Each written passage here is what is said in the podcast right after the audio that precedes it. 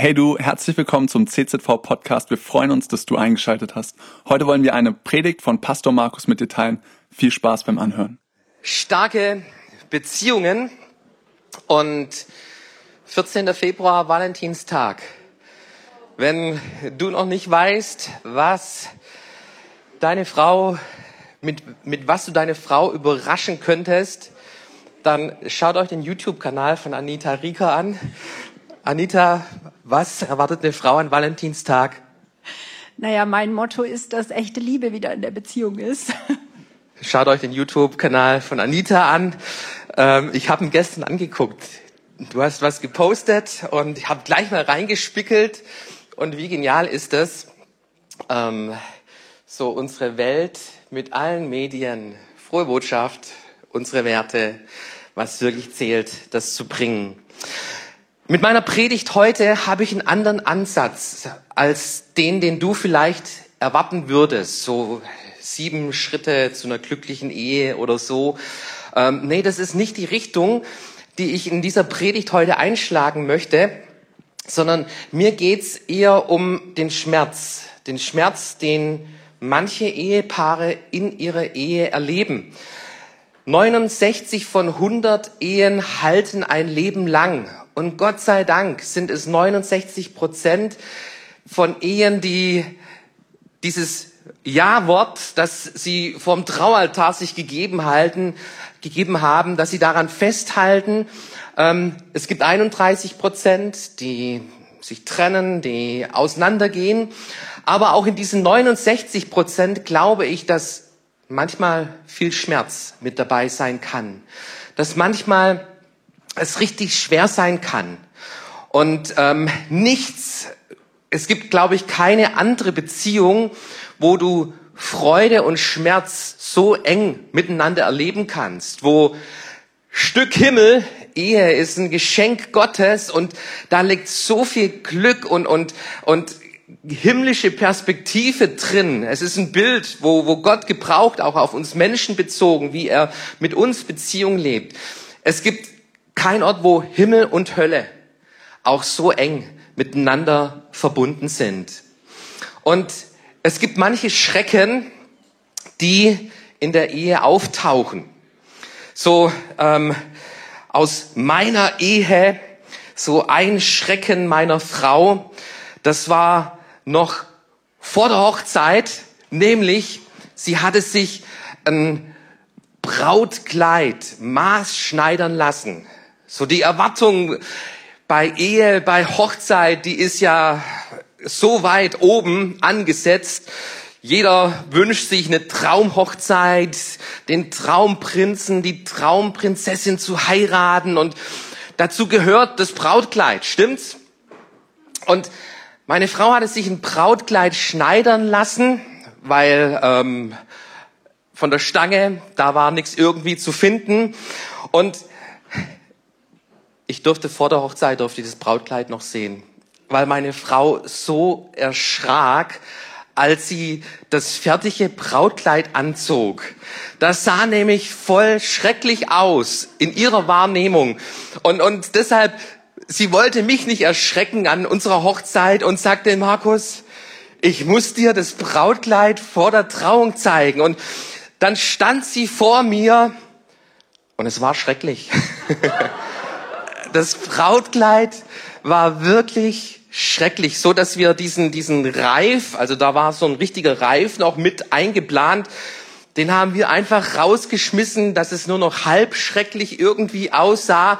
Und meiner Frau war das ein, ein, eine Riesenlast, ein, ein riesen dunkle Wolke über unsere Traumhochzeit. Mir war es eigentlich relativ egal. Ich hätte auch im Pyjama oder in der Badehose geheiratet mir ging es nicht ums Brautkleid, mir ging es um diese Braut, die, die wollte ich, mit der wollte ich das Leben teilen, mit der wollte ich eine Ehe eingehen. So, das war das Schrecken meiner Frau. Mein Schrecken war in der Hochzeitsnacht, weil meine besten Freunde mir meine Hochzeitsnacht vermiesen wollten. Und gemacht haben. Um fünf Uhr morgens kamen wir von der Trauung nach Hause und ich glaub, ich traute meinen Augen nicht. Da war ein Riesenschreck. Die hatten unsere ganze Wohnung auf den Kopf gestellt. Mein Vater hätte ich nie gedacht, dass mein Vater ihnen den Schlüssel zur Verfügung gestellt hat. Mein Vater, der Schlüsselwächter hoch drei, ähm, er gibt meinen Freunden den Schlüssel und die stellen unsere Wohnung auf den Kopf. Da war kein kein Gegenstand mehr am richtigen Fleck. Das Bett war auseinandergebaut. Wochen später haben wir noch Käse hinter den Heizungen entdeckt. Es war schrecklich. Es war schrecklich. Es war so schrecklich, dass an dem Punkt ich Rache geschworen hatte. Und ich habe bei allen Freunden Rache geübt. Rache geübt. Sorry, ähm, wenn ich euch da enttäusche. Pastor, Rachegedanken. Ja, es gab Rachegedanken und ich habe sie durchgezogen ähm, bei meinen Freunden. Der letzte, der hat erst spät geheiratet. Wahrscheinlich hatte er Angst, Angst vor der Rache auch. Ähm, Schrecken in der Ehe. Das, was ich euch hier aus meiner Ehe preisgegeben habe, das sind lustige, oberflächliche Punkte, die Schrecken in unsere Ehe gebracht haben. Es gibt auch andere, andere Geschichten. Und wenn ihr letztes Jahr die Presse ein bisschen verfolgt habt, da gab es einen Rosenkrieg wie noch nie da gewesen, der, der vor der ganzen Weltöffentlichkeit stattgefunden hat zwischen Amber Heard und Johnny Depp. Ähm, 15 Monate hatte diese Ehe gehalten und dann kam sie an den Punkt, wo sie ähm, sich gegenseitig verklagten und wo Millionen gefordert wurden an Schmerzensgeld und, und Schadenersatz. Und ähm, die Geschichte, wisst ihr, wie sie ausgegangen ist? Amber, die Frau, wurde verurteilt, musste Geld bezahlen. Sie hat jetzt außergerichtlichen Vergleich sich darauf eingelassen, nicht mehr in Revision zu gehen und muss jetzt statt 22 Millionen nur eine Million an Johnny Depp zahlen. Nur eine Million. Aber wir sehen Himmel und Hölle. Himmel und Hölle. Vor 15 Monaten gab es diese Traumhochzeit zwischen den beiden und 15 Monate später gab es diesen Rosenkrieg. In der Bibel möchte ich euch einen Vers lesen, auf den ich gestoßen bin. Und er stammt von unserem Herrn Jesus. Unserem Herrn Jesus, der ähm, in Markus Kapitel 14 findest du diesen Vers, wo er sagt, meine Seele ist sehr betrübt bis zum Tod. Bleibt hier und wacht. Aus Markus Kapitel 14. Ähm, Warum nehme ich diesen Text? Weil Jesus unser Vorbild ist. Und wenn, wenn jemand Schmerzen erlebt hat, dann unser Herr Jesus. Er kann mitleiden. Mitleiden mit uns Menschen. Und wir finden Jesus hier an einem Punkt in seinem Leben, wo ähm, dieser Schmerz deutlich wird. Ich bin zu Tode betrübt. Zu Tode betrübt. Er wurde von seinen Freunden verraten, im Stich gelassen. Er wurde von ähm, den Frommen, wurde er verurteilt, von den Römern wurde an das Kreuz geschlagen. Jesus, er erlitt Schmerz, Schmerz in, an dem Punkt, wo es, wo ihm am wichtigsten war, nämlich die Liebe, die Liebe Gottes, uns Menschen gegenüber zum Ausdruck zu bringen uns Menschen, für uns Menschen ist Jesus diesen Weg gegangen, auf diese Erde gekommen, bis zum Kreuz. Und an diesem Punkt siehst du Jesus mit Schmerzen. Mit Schmerzen im Bereich der größten, ähm, größten Bedeutung für unser Leben, nämlich der Liebe, der Liebe Gottes zu uns Menschen. Und ich hoffe, ich hoffe nicht, ich beschreibe hier deine Ehe, so dass dich jemand kreuzigen will, dass, dass jemand dich verrät, dich verkauft, dass jemand dich, dich misshandelt. Ich hoffe nicht, dass es, da, dass es deine Ehe beschreibt, aber Jesus, er kann mitfühlen. Mitfühlen sogar bis in diesen Bereich.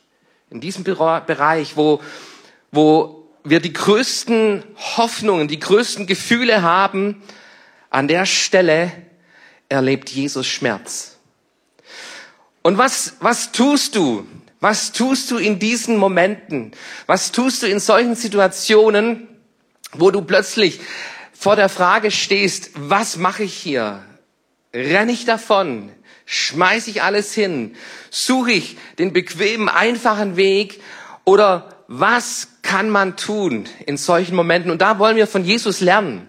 Da wollen wir mal uns diesen Text hier näher anschauen und ein bisschen ähm, lernen davon, wie Jesus mit solchen Momenten umgegangen ist.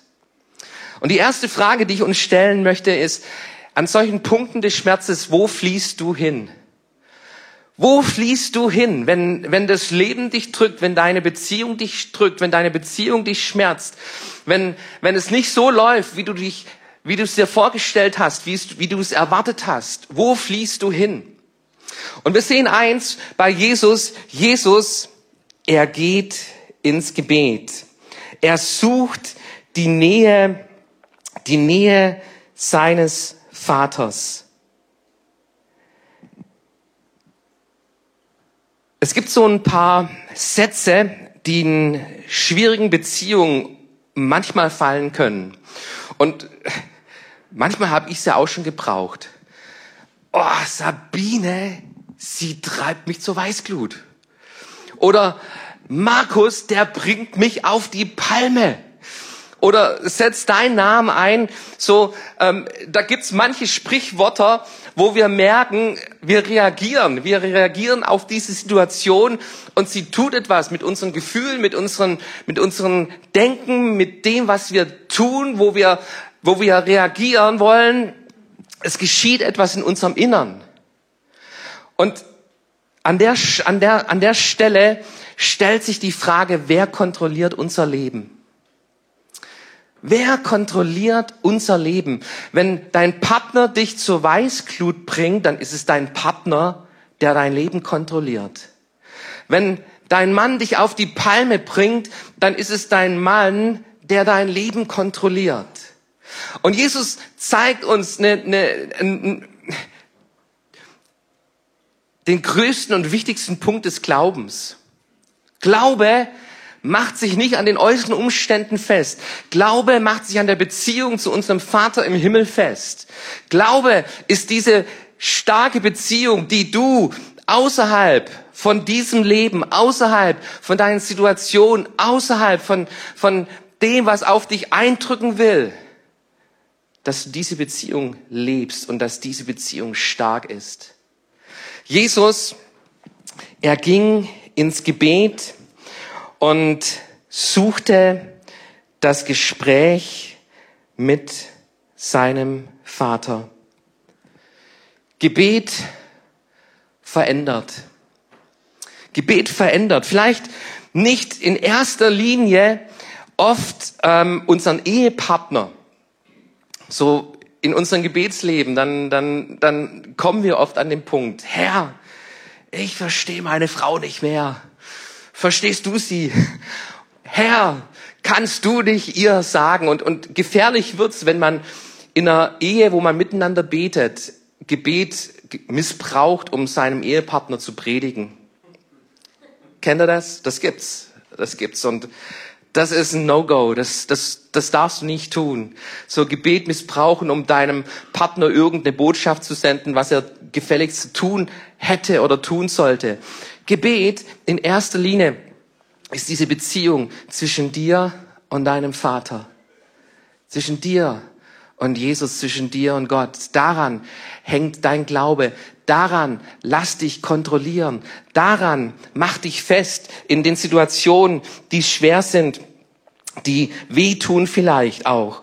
Gebet verändert nicht in erster Linie dein Ehepartner, es verändert dein Leben. Weißt du das? Wenn du in dieser Beziehung stark bist zu Gott, der in uns ist, ist größer als all das, was um uns herum ist.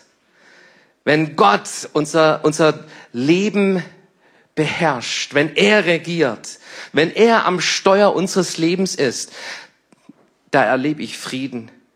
Da kommt meine Seele zur Ruhe. Da kann ich auftanken. Da erlebe ich, dass Gott mein Leben hineinspricht und wie er mir hilft in Situationen, anders zu reagieren, als mein Fleisch, als meine Emotionen mir zuschreien und zurufen. An der Stelle, da erlebe ich, wie Gott das Steuer in meinem Leben hält. Es gibt einen guten christlichen Film, der heißt War Room. Und wir hatten letztes Jahr eine Kleingruppe hier am Start. Ähm, es gibt Ehepaare in unserer Gemeinde, die haben das sehr stark auf dem Herzen, im Bereich Ehe ähm, zu helfen, zu unterstützen, Ehen zu stärken. Und, und ich, ich feiere dieses Anliegen. Es ist so ein wichtiger Punkt, dass Ehen gestärkt werden. Ich möchte mal bitten, dass Annette Roland Rössler, dass ihr nach vorne kommt und ähm, erzählt uns ganz kurz mal euer Anliegen, das ihr habt, das ihr mit, diesem, mit dieser Kleingruppe letztes Jahr hattet und worum es in diesem Film War Room geht und was es bewirkt hat. Die Kleingruppe ist leider schon vorbei, aber es gibt bestimmt wieder neue Kleingruppen auch im Bereich Ehe. Also ich denke, dass in jeder Beziehung es irgendwo auch Grenze gibt, menschliche Grenze. Und wir machen einfach immer wieder die Erfahrung, dass das Gebet diese Grenze sprengt. Dass es möglich ist, aber einfach aus der Kraft Gottes raus zu reagieren, so wie es der Markus schon gesagt hat, nicht aus sich selber raus, sondern einfach aus der Weisheit, aus der Liebe, aus der Geduld Gottes. Und deshalb ist uns dieser, dieser Film oder die Kleingruppe so wichtig geworden, weil wir gemerkt haben, ähm, da ist so eine Kraft, so ein, ein Potenzial, so ein Reichtum verankert im gemeinsamen Gebet, gerade in Situationen, wo es, wo es Grenzen gibt, wo man aus menschlicher Sicht keinen Ausweg mehr sieht. Genau, der Film, der ist wirklich zu empfehlen. Wer ihn noch nicht gesehen hat, auch nicht nur, wenn man verheiratet ist, sondern ich glaube, da geht es um was ganz Elementares, nämlich, dass wir nicht unsere Kämpfe allein kämpfen, da geht es darum, dass man sich andockt an, an den Strom von oben. Und also der lohnt sich. Ich kenne wenig christliche Filme, wo ich wirklich sage, das Prädikat unbedingt schauen, aber der gehört auf jeden Fall dazu. Beeindruckend fand ich, dass, dass Veränderung immer dann stattgefunden hat, wo man auch von seinem eigenen Recht und von seinem eigenen Ross runtergegangen ist und wo man sagt, jetzt musst du übernehmen und Vielleicht gibt es heute Morgen auch Leute hier, die sagen, ich kämpfe schon seit Jahren oder vielleicht schon seit Jahrzehnten und da verändert sich so wenig. Ich mache euch Mut immer wieder neu, weil das auch uns trägt, unsere Ehe, eben zu sagen, wir beugen unsere Knie immer wieder und sagen, wir kommen vor den Thron und da ist Veränderung möglich. Vielen Dank, ihr beiden und das ganze Team, wo diese Kleingruppe und ähm, wir haben den Ehesegnungsgottesdienst immer wieder in der Autobahnkapelle Kochertalbrücke habt ihr am Start und es gibt ähm, so viel gute Sachen, wo Ehe unterstützen. Vielen Dank für den Bereich.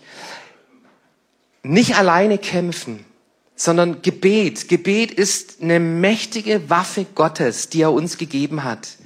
Nicht die Tassen sind deine Waffen, sondern das Gebet. Das Gebet, wo du dich andockst an diesen Strom, an diese Kraft, die Gott, die Gott für unser Leben, für unsere Beziehung, für unsere Ehe hat.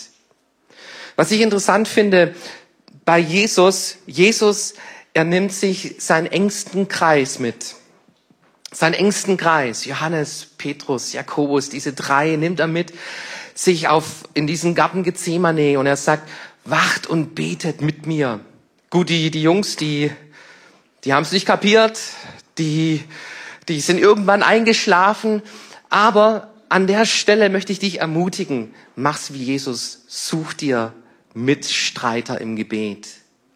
Nicht, wo, wo es darum geht, dass du dich auskotzt über deinen Ehepartner, sondern eine, eine Gruppe von Menschen, von Freunden, die beten für dich, mit denen du betest, die, wo du dich eins machst in diesem Kampf. Ich will kämpfen um meine Beziehung. Ich will meine Beziehung stärken an dem, an der Stelle, dass Gott, dass Gott Dinge verändert, dass Gott in unser Leben hineinkommt, dass Gott mein Herz verändert.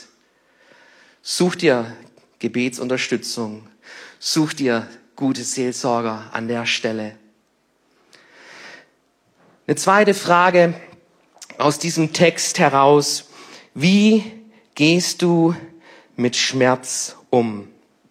Jesus in Vers 36, da sagt Jesus, wenn möglich, nimm diesen Kelch von mir.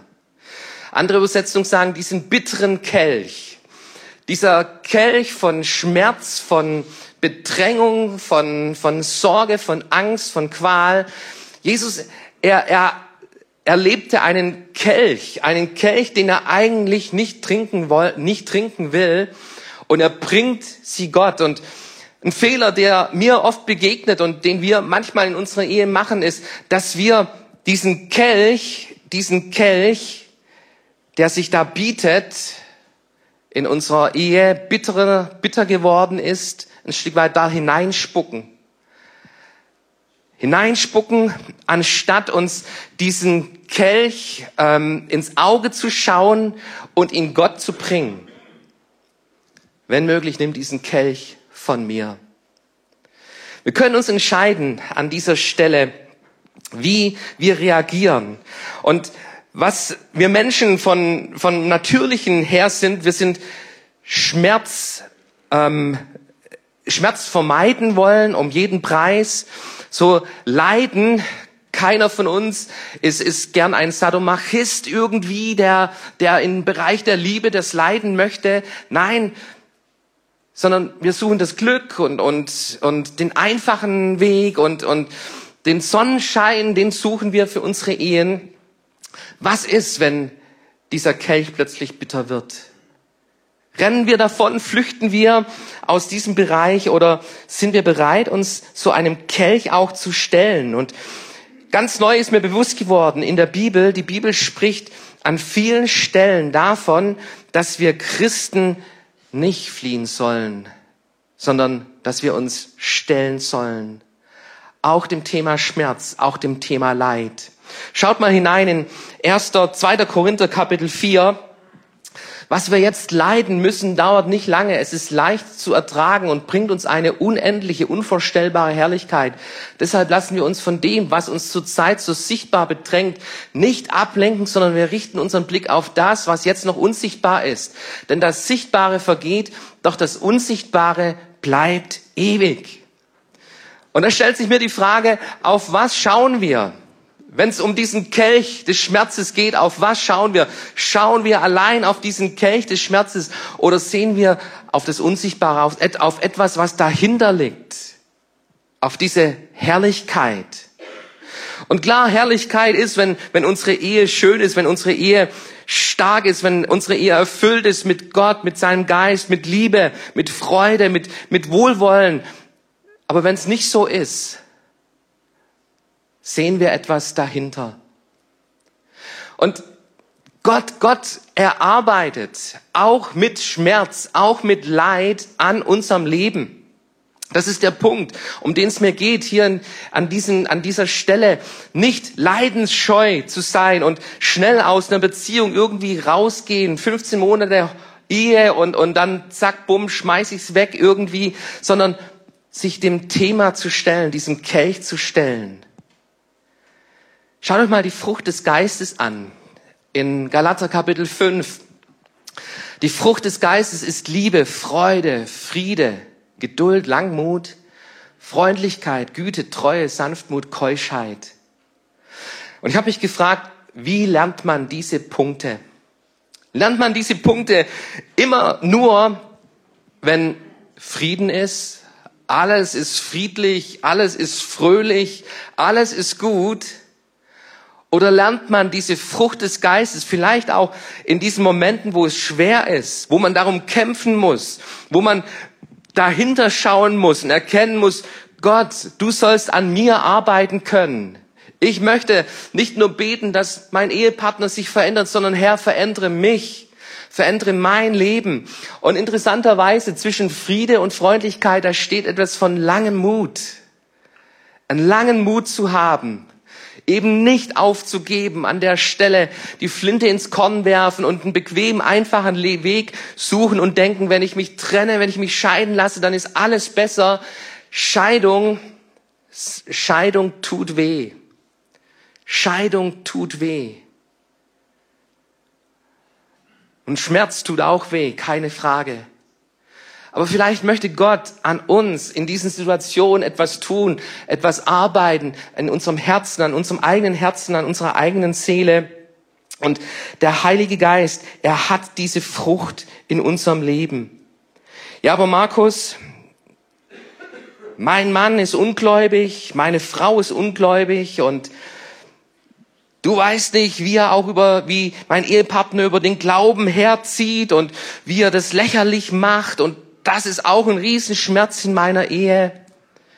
Gut, dass du diesen Punkt erwähnst, weil die Bibel zeigt uns eine Stelle in 1. Korinther Kapitel 7, wenn ein Bruder eine ungläubige Frau hat und diese ist einverstanden, bei ihm zu wohnen, so soll er sie nicht entlassen. Und eine Frau, die einen ungläubigen Mann hat, der einverstanden ist, bei ihr zu wohnen, soll sie ihn nicht verlassen. Also erstmal, hey, jawohl, da, da gibt's, da gibt's diesen diesen Punkt, wo man hingelangen kann und, und sagen kann, hey, ich will damit nichts mehr zu tun haben, dieser ungläubige Partner und sagt, das ist nicht mehr die Frau, nicht mal der Mann, den ich geheiratet habe. Und, und Paulus sagt, hey, da, da gibt's eine Möglichkeit, eine Möglichkeit, ganz klar. Aber wenn dieser Mann, diese Frau das akzeptiert, und sagt, hey, okay, ich kann damit nichts anfangen, aber du bist meine Frau, die ich liebe und, und wir haben geheiratet, dann besteht kein Grund, kein Grund zur Trennung. Und dann kommt aber dieser Vers hier, denn der ungläubige Mann ist geheiligt durch die Frau und die ungläubige Frau ist geheiligt durch den Mann. Was für ein interessantes Argument, das Paulus hier ins Feld führt. Dadurch, dass du, dass du an Gott festhältst. Dadurch, dass du deinen Glauben lebst und im Glauben kämpfst. Dadurch, dass du manches erträgst, heiligst du deinen Ehepartner. Dieses Heiligen bedeutet, dass du deinen Mann, deine Frau in die Nähe Gottes bringst. Indem du nicht wegrennst, indem du das nicht trennst, sondern indem du da bist, indem du Glaube lebst, indem du Evangelium, die frohe Botschaft hineinbringst in deine Ehe, indem du für deinen Mann, für deine Frau betest, bringst du deine Ehepartner in die Nähe Gottes. Und in dieser Nähe Gottes, da kann so viel passieren. So viel passieren an Veränderungen. Ja, aber Markus, es ist so schwer. Ich kann es nicht mehr tragen. Auch da gibt es einen guten Vers in 1. Korinther Kapitel 10, Vers 13, es hat euch bisher nur menschliche Versuchung betroffen, Gott aber ist treu. Er wird nicht zulassen, dass ihr über euer Vermögen versucht werdet, sondern er wird zugleich mit der Versuchung auch den Ausgang schaffen, sodass ihr sie ertragen könnt. Gott, er lässt uns nicht über unser Vermögen hinaus versucht werden, Lasten tragen, sondern Gott weiß, was er uns zumuten kann und Gott hat den Weg, den Weg auch für schwere Lasten, die du in deiner Ehe, in deiner Beziehung vielleicht trägst. Gott hat einen Weg. Bleib in der Verbindung mit Gott. Und da komme ich zum dritten und zum letzten Punkt, wo Jesus mit seinem Vater drüber redet, Herr, diesen Kelch, wenn möglich, lass ihn an mir vorübergehen, aber nicht mein, sondern dein Wille geschehe. Nicht mein, sondern dein Wille geschehe. Lass dich von Gott führen, von Gott führen an diesem Punkt. Und, und ähm, wo ist Gottes Weg? Wo hat Gott einen Ausweg? Und Trennung Klare Grenzen kann ein Weg sein, kann ein Ausweg sein, auch für schwierige, für schmerzvolle Ehen. Ich kenne beide Geschichten aus unserer Gemeinde und ich habe vor meinen Augen die eine Frau, die ein Gespräch mit mir suchte aus unserer Gemeinde und sie erzählte mir aus, aus ihrer Ehe und diese Ehe war schrecklich, war schrecklich. Und diese Frau sagte mir, Markus, ich bin an dem Punkt angekommen, dass ich nicht mehr mit meinem Mann zusammen wohnen kann. und ich werde ausziehen, ich möchte ausziehen. Und ich fragte sie, hast du es mit Gott geklärt? Und sie sagte, ja, ich habe es mit Gott geklärt. Und ich verstand diese Frau voll und ganz. Und aus der Kirche haben wir geholfen, auch den Umzug zu organisieren. Und ähm, da, wo Ehen so schrecklich sind, wo, wo Alkohol im Spiel ist, wo Grenzen, klare Grenzen überschritten wird, wo Missbrauch stattfindet, wo dein Leben in den Dreck gezogen wird von deinem Ehepartner, glaube ich, dass es wichtig ist, klare Grenzen zu ziehen. Und rede mit Gott drüber. Lass dir den Wert, deinen Wert von Gott zeigen und schütze diesen Wert. Schütze diesen Wert. Lass ihn nicht in den Dreck ziehen von deinem Ehepartner. Und es kann sein, dass es auch zu einer äußeren Trennung kommt, wo, wo du ausziehst und, und deinem Partner klar machst, hier sind klare Grenzen überschritten und wir haben es mehrmals versucht. Das ist die eine Person, die ich erlebt habe und wo ich vollstes, vollstes Verständnis dafür habe. Es gibt eine andere Frau in unserer Kirche und es ist, es ist für mich so präsent, immer noch präsent, was ich mit dieser Frau, was ich von dieser Frau hören durfte, was ich von dieser Frau lernen durfte. Auch ihre Ehe war schrecklich, absolut schrecklich. Und es war Alkohol mit im Spiel. Grenzen wurden überschritten. Und ich kam zu dem Punkt, wo ich sagte, hey, das, das musst du dir nicht bieten lassen. Achte auf die klaren Grenzen und sag deinem Partner, wenn Grenzen überschritten sind, dann gibt es diese Konsequenz. Und dann diese Frau in, in der Seelsorge, wo wir über einen Weg miteinander gegangen sind, ähm, klärte es mit Gott ab.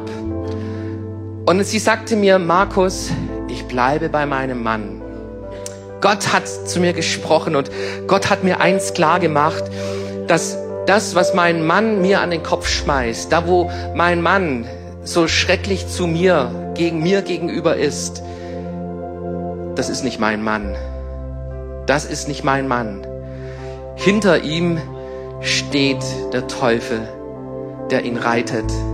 Mein Mann ist von Gott geliebt. Er, Gott liebt ihn und ich liebe ihn. Und was, was, was meine Aufgabe ist, den Teufel zu besiegen den Teufel zu vertreiben. Das ist meine Aufgabe. Und diese Frau ist eine Kämpferin gewesen. Und sie hat gekämpft um ihre Ehe. Und ihre Ehe ist verändert worden.